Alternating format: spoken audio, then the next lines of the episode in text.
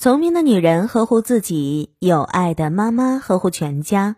大家好，我是子轩，每晚八点在北京向您问好。今天要和大家分享的文章是：双胞胎保送北大博士，帮妈妈打工获赞。给男孩最好的教育是爸爸成为榜样。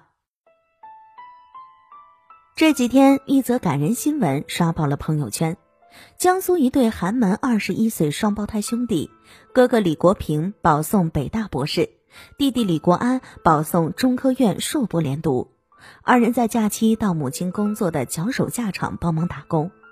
两个高材生在烈日下装卸钢管，动作麻利专注，一点不输给工人。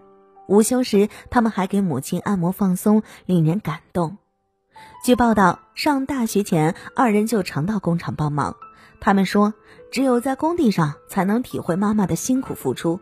他们也很爱父亲，他为家庭操劳半生，我们想通过努力尽快让他摆脱生活负担。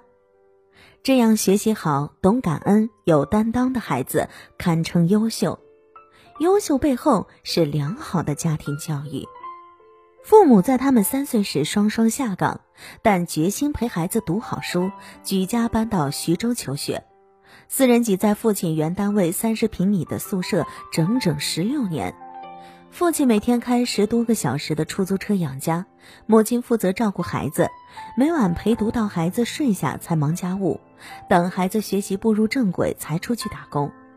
兄弟俩很爱父母，而他们最大的偶像是父亲，因为他是家中经济支柱和精神支柱。父亲曾考过军校笔试，却因体检不合格落榜。想复读，又因家贫而放弃。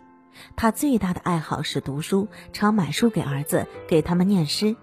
他擅长讲故事，儿子遇到困惑和挫折，都是父亲用故事开导鼓励他们。不菲的生活费和学习费常让母亲感到力不从心，但父亲态度坚决，再苦再难都没把孩子当成负累，一直做陪他们进步的朋友。这样的家庭令人羡慕。这样的父亲更是了不起。教育心理学说，妈妈的作用是提供安全感，爸爸则是孩子各项重要能力和价值观形成的榜样。对于男孩，父亲的榜样作用更是重要。父亲的肩膀能撑起男孩精神世界的一片广阔天地。童年时期，每个男孩都本能地将父亲视为无所不能的偶像。模仿他形成自己的人格，可惜不少父亲因为忙工作，把养育孩子的任务交给妈妈或长辈，无意中错过了六至十三岁孩子人格塑造的重要时期。大量研究表明，在人格塑造期，如果父亲没有成为偶像，男孩长大后会出现很多问题，包括自律性差，易形成成瘾性人格，沉迷游戏、吸烟甚至吸毒。很多父亲严于律己，事业有成，却未能养育出人格健全的男孩，原因就在于此。比如成龙和儿子房祖名。房祖名小时，成龙常年忙于拍戏，每年只抽出几天时间给家人。唯一一次接孩子放学，却不知道他已升上中学，去错了小学没接上。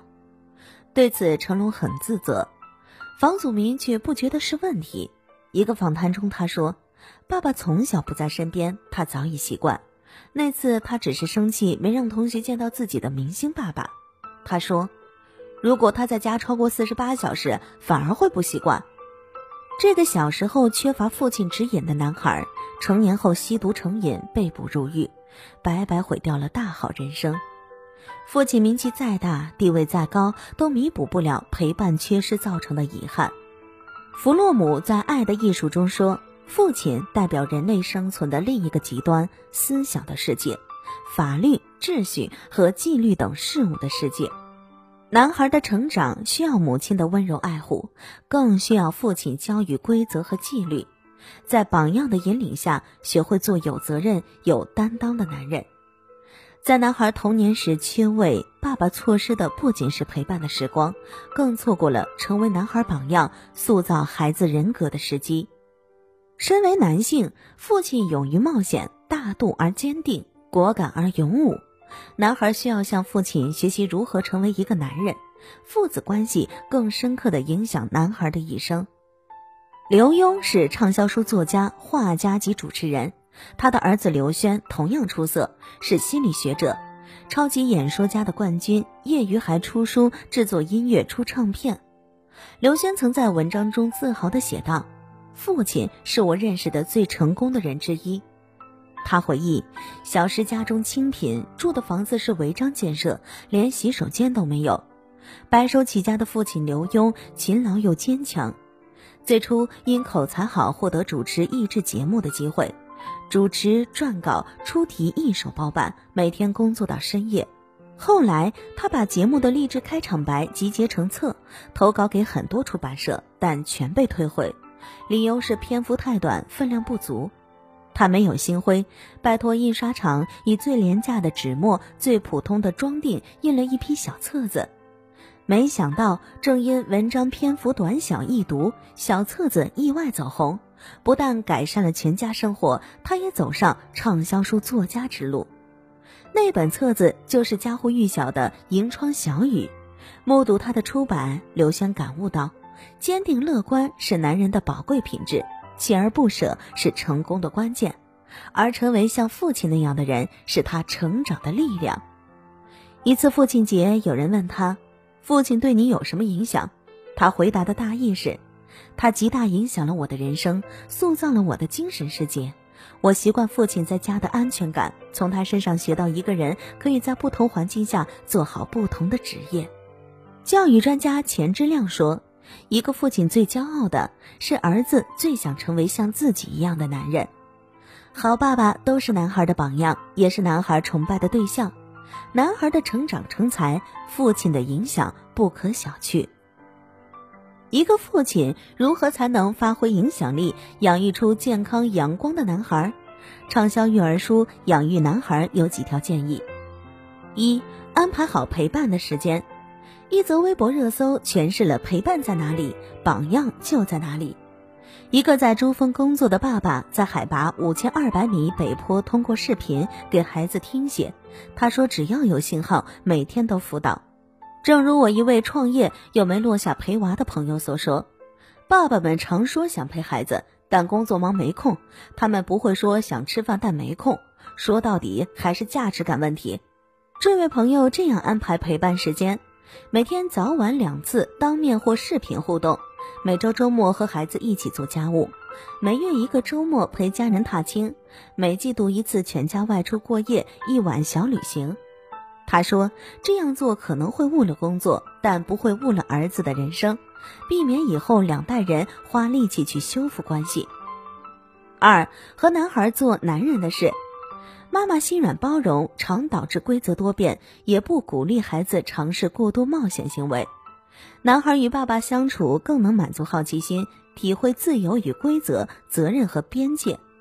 在相处中，爸爸要与男孩多玩男人的游戏，比如打闹、踢球、砌乐高、爬山、攀岩、探险、修理电器、洗车等，让孩子知道这些活动是男孩的事和责任，树立起性别角色意识。从中学习怎么制定与遵守规则，才不会伤害到他人，游戏才能进行下去，也学到勇敢、探索、宽容等品质。三，教男孩学会管理情绪。受雄性激素影响，青春期男孩更易因情绪波动做出过激行动。如何处理情绪，是父亲教男孩自控的第一课。根据真人真事改编的电影《当幸福来敲门》中，克里斯是一个无论遭遇什么都能保持情绪稳定、笑对困难的父亲。他的人生穷困潦倒，银行账户冻结，妻子与他离婚，流落街头，被房东赶到街上。他笑着跟儿子玩游戏：“我们通过时光机回到古代了。”他们假装被恐龙追杀，逃进山洞地铁站的南侧。他和儿子住进收容所，一边推销仪器，一边在证券公司刻苦地做着没有工资的实习工作。